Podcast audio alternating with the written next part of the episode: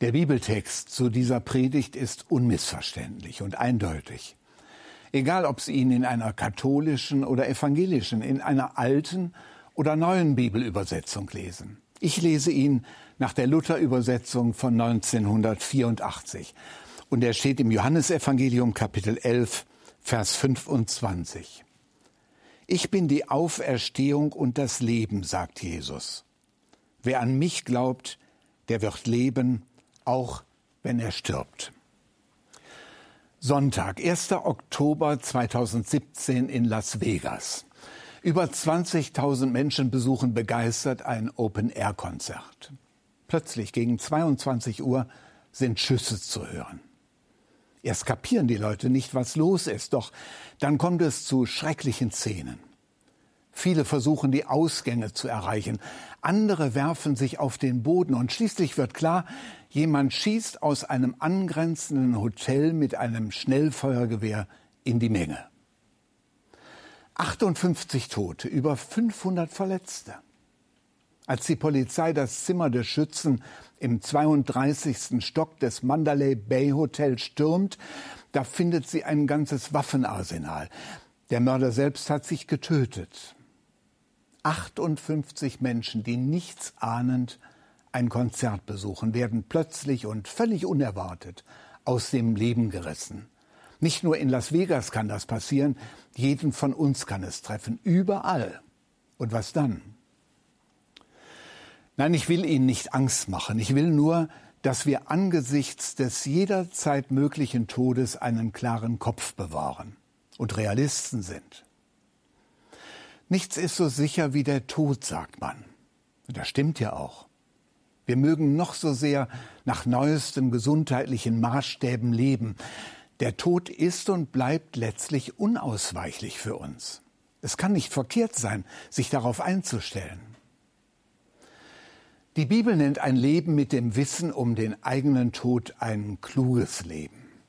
Lehre uns bedenken, dass wir sterben müssen, auf dass wir klug werden, haben wir vorhin aus dem 90. Psalm gehört. Wer dagegen den Tod verdrängt, ist ein Dummkopf. Der heutige Totensonntag rückt den Tod in unser Bewusstsein. Er fordert uns sozusagen zum Realismus auf. Eingerichtet wurde er, um an die Verstorbenen zu erinnern. Aber es ist durchaus sinnvoll, dabei auch die Endlichkeit des eigenen Lebens in den Blick zu nehmen. Einige Jahre habe ich in Hamburg gelebt und wenn ich in der Innenstadt zu tun hatte und anschließend mit der S-Bahn nach Hause fuhr, kam ich an dem großen Ohlsdorfer Stadtfriedhof vorbei. Unmittelbar neben den S-Bahn-Gleisen steht das Krematorium, ein hohes, beeindruckendes Gebäude. Und ganz oben im Turm ist eine große Uhr zu sehen. Eine von diesen steht darunter. Ein Hinweis für die Lebenden, eine von diesen Stunden wird deine Stunde sein. Es hat mit meinem Beruf zu tun, dass ich relativ oft mit sterbenden Menschen zu tun hatte. Viele Beerdigungen habe ich besucht. An manchen war ich selbst beteiligt.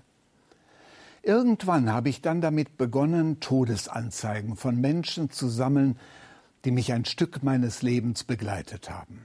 Verwandte, Freunde, Kollegen, Menschen aus meiner Gemeinde, auch aus der Nachbarschaft. Und bei der Vorbereitung auf diese Predigt habe ich diese Anzeigen noch einmal hervorgeholt und durchgeblättert. Einige beginnen mit dem Satz nach langer Krankheit verstarb und dann folgt der Name des Verstorbenen. Und manchmal steht da auch plötzlich und unerwartet starb. Meist geht es dabei um den plötzlichen Tod jüngerer Menschen. Und auf der Anzeige eines 32-jährigen jungen Mannes, der bei einem Unfall ums Leben kam und dessen Eltern zu meinen Freunden gehören, da lese ich, tief erschüttert schreiben wir euch. Und beim Tod eines 22-jährigen Großneffen meiner Frau, der sich selbst das Leben nahm, weil er in seiner Depression keinen anderen Ausweg mehr sah, beginnt die Anzeige mit dem Satz, für uns alle unbegreiflich. Auch die Todesanzeige eines alten Freundes ist darunter, der schon lange auf seine Erlösung im Tod wartete. Und auf seiner Anzeige steht, für ihn ging ein großer Wunsch in Erfüllung. Er durfte friedlich zu Hause einschlafen. Doch wie immer man den Tod eines Menschen auch bekannt gibt, er ist und bleibt uns fremd. Heute vermutlich noch mehr als in früheren Jahren. Nur selten sehen wir den Verstorbenen noch aufgebahrt in seiner Wohnung. Das Sterben eines Menschen geschieht in unseren Tagen eher zurückgezogen. Häufig findet es in der Anonymität einer Intensivstation statt. Die Hospizbewegung hat diese Not erkannt. Sie hat verstanden, wie wichtig für die Sterbenden, aber auch für ihre Angehörigen eine Sterbebegleitung ist. Doch bei allen Überlegungen und Fragen nach den Ursachen und Begleitumständen des Todes gibt es eine Frage, die noch tiefer liegt. Allerdings sprechen wir sie nur selten laut aus. Auch in den öffentlichen Medien kommt sie kaum vor. Wohin geht eigentlich ein Mensch, der stirbt? Was geschieht, wenn er die Todesgrenze überschritten hat? Ist dann endgültig Schluss? Oder kommt da noch was? Und wenn ja, was? Mit dem Totensonntag beschließt die evangelische Kirche das Kirchenjahr.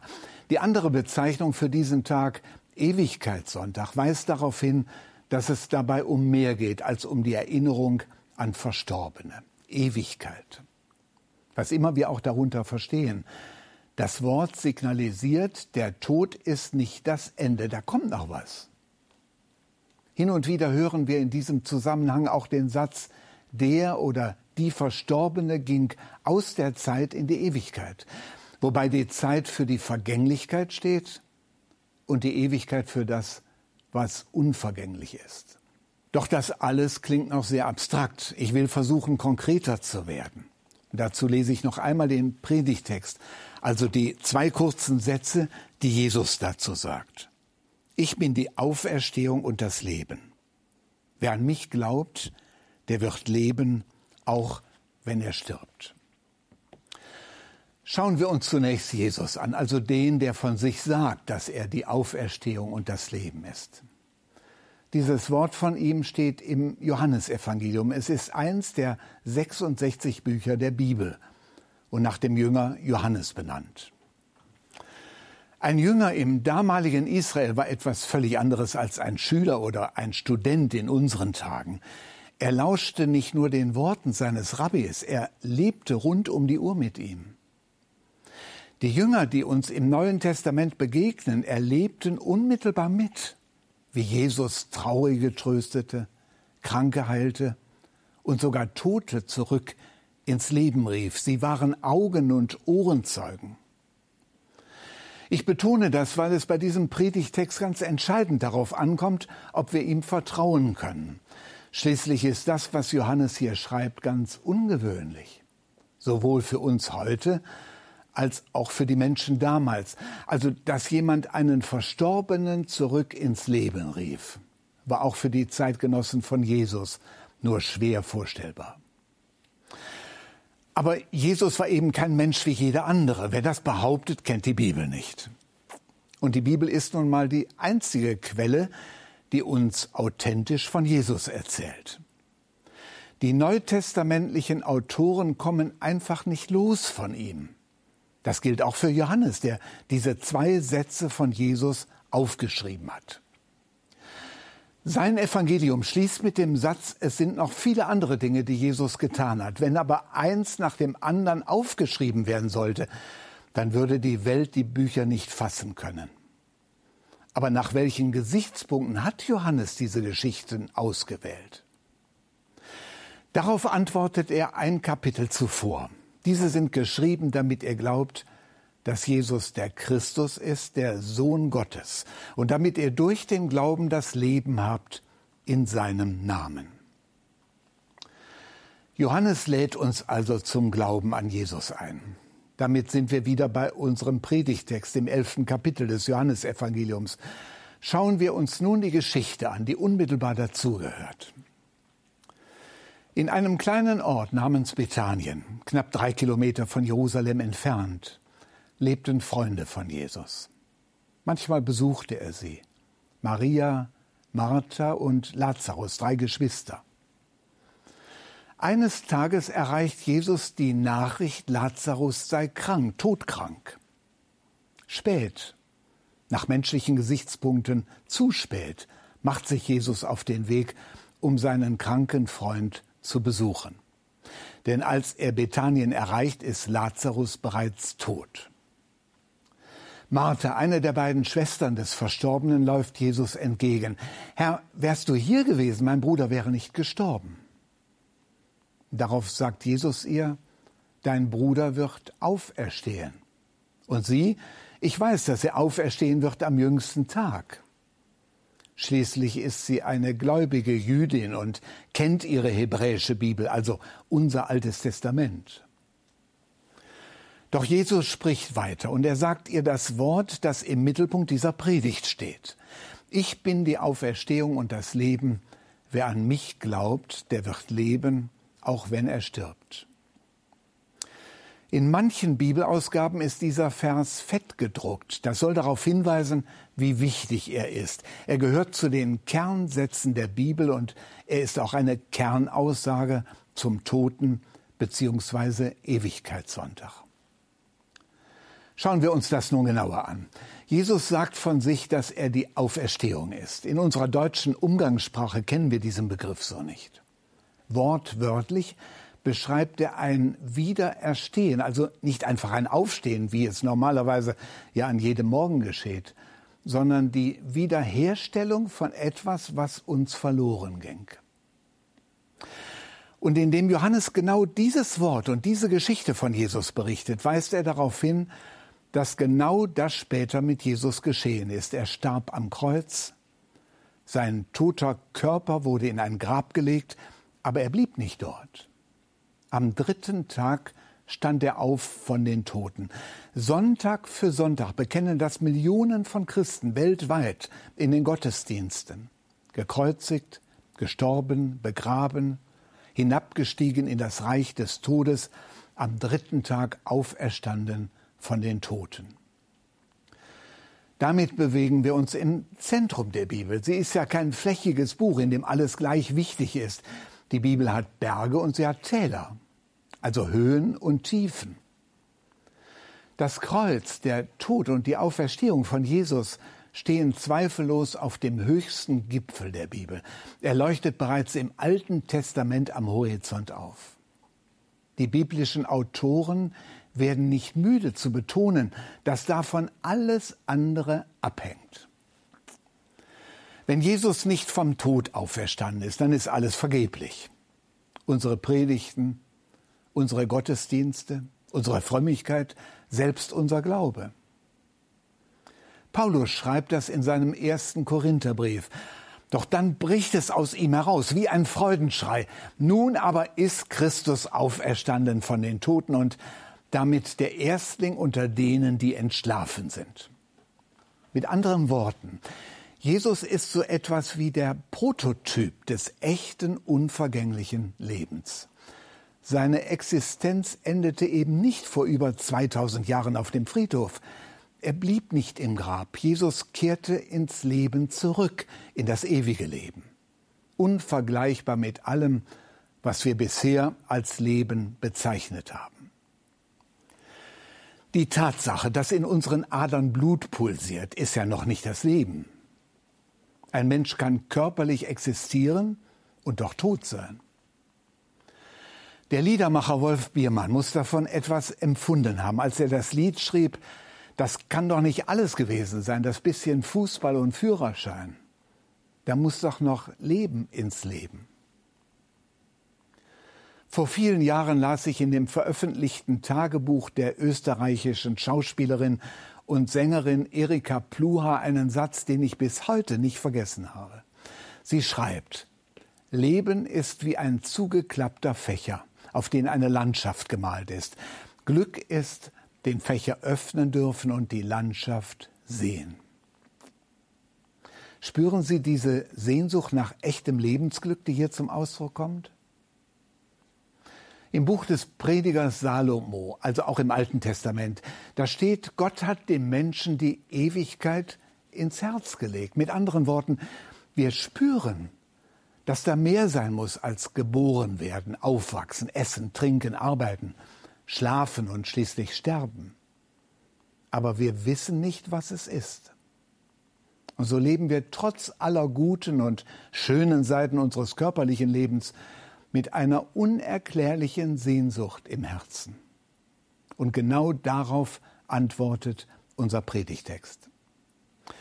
Das ist gemeint, wenn Jesus sagt, ich bin die Auferstehung und das Leben. Wer an mich glaubt, der wird leben, auch wenn er stirbt.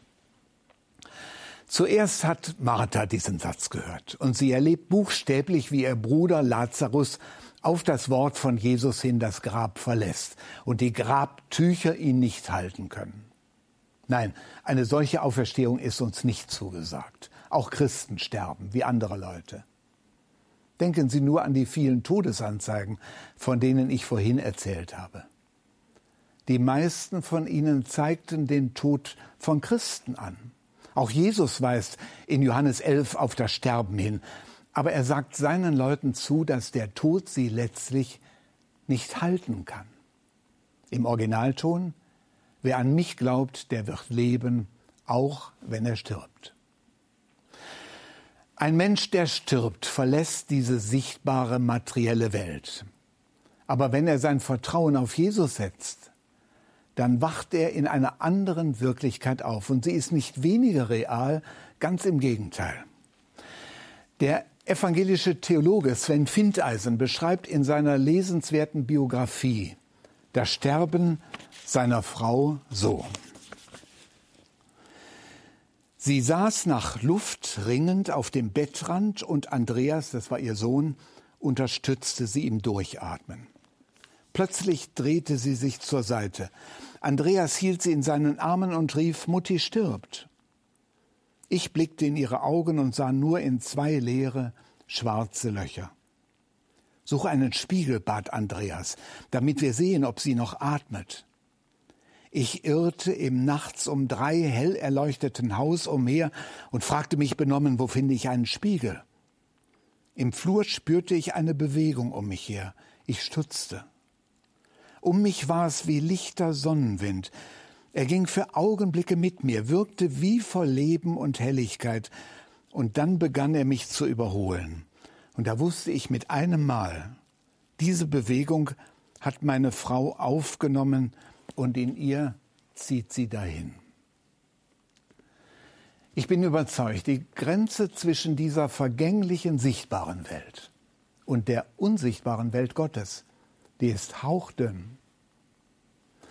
Als einer der mit Jesus gekreuzigten Verbrecher ihn bittet, Herr, denke an mich, wenn du in dein Reich kommst, da sagt Jesus, wahrlich, ich sage dir, heute wirst du mit mir im Paradies sein. Da ist überhaupt keine Rede von einer Reise in ferne Galaxien, die zunächst zurückgelegen werden muss, um das Paradies zu erreichen.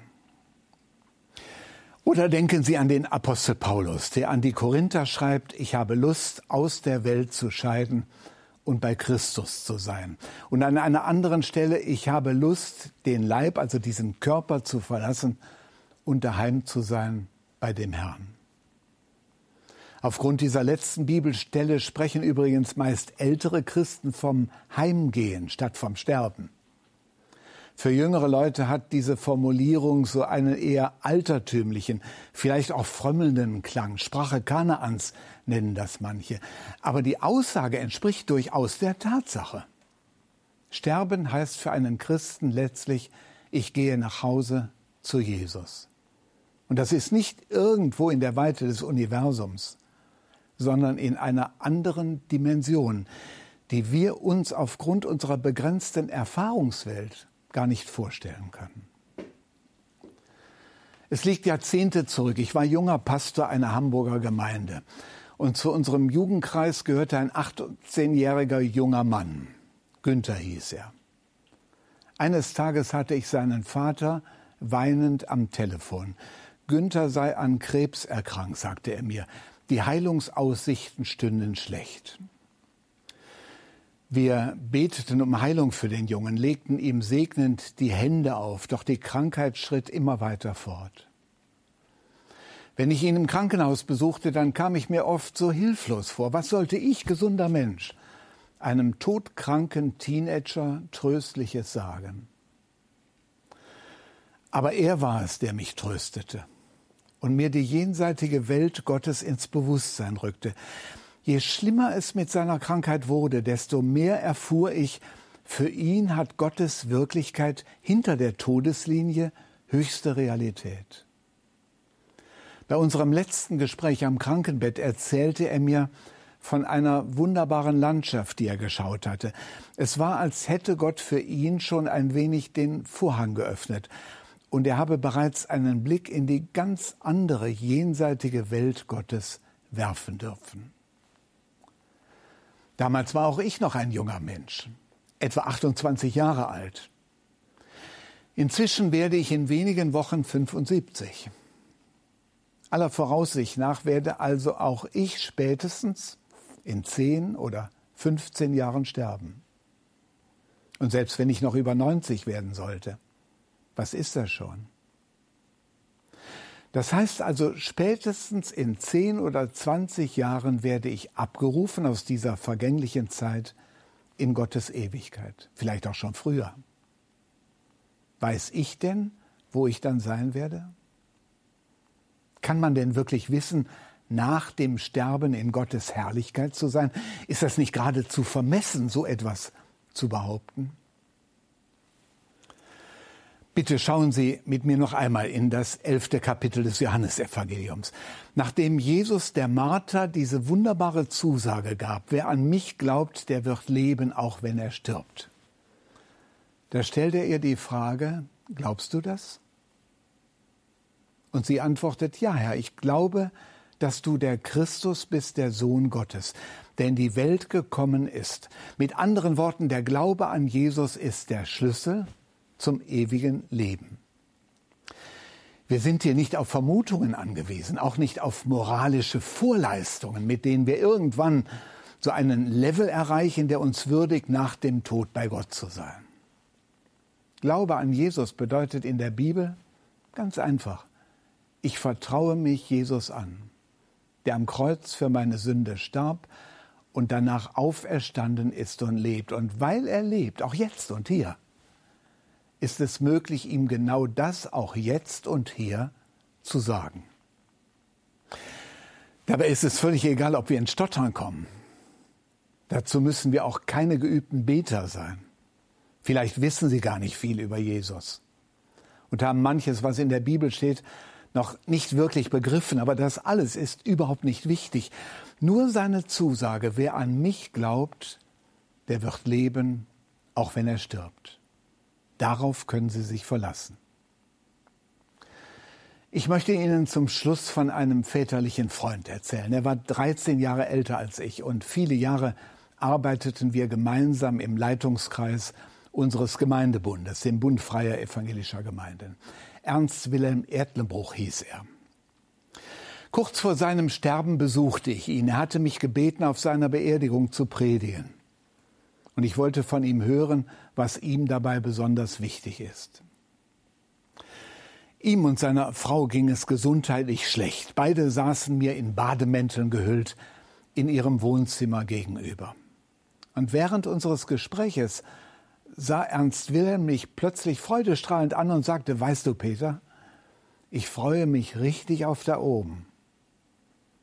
Worauf seine Frau Ruth meinte, Wilhelm, du hast gut reden. Und was ist mit mir? In einem Interview der Zeitschrift Christsein heute, wenige Wochen zuvor, hatte er Folgendes gesagt. Mit manchen biblischen Bildern kann ich nicht so viel anfangen. Wenn ich von der goldenen Stadt mit den goldenen Straßen höre, ist das für mich nicht greifbar. Und es ist mir auch total egal, ob ich da barfuß oder in Sandalen durchlaufe. Völlig überzeugt davon bin ich, dass ich dort endlich Jesus sehen werde. Er ist die große Liebe meines Lebens und ich habe ihn noch nicht gesehen. Und dann schaue ich ihn von Angesicht zu Angesicht. Er wird mich erkennen. Er wird mich ansprechen. Er wird mich an die Hand nehmen und in etwa sagen, Junge, jetzt kannst du alle Grenzen hinter dir lassen. Komm, ich zeige dir den Vater. Darauf freue ich mich. Was mich betrifft, ich lebe gerne hier und jetzt, freue mich an meiner Frau, unseren Kindern, unseren Enkelkindern. Ich bin glücklich über meine Gemeinde, unsere Freunde, auch über die wunderbare Schöpfung, die meine Frau und mich bei unseren Wanderungen fasziniert. Aber ich empfinde es als unbeschreibliches Geschenk, zu wissen, nach diesem irdischen Leben werde ich bei Gott im Himmel sein. Meine Fantasie reicht in keiner Weise aus, mir vorzustellen, wie es dort sein wird. Aber das weiß ich. Ich werde zu Hause bei Jesus Christus sein, dem schon hier und heute mein Leben gehört. Und der jedem Menschen ausnahmslos zusagt. Ich bin die Auferstehung und das Leben.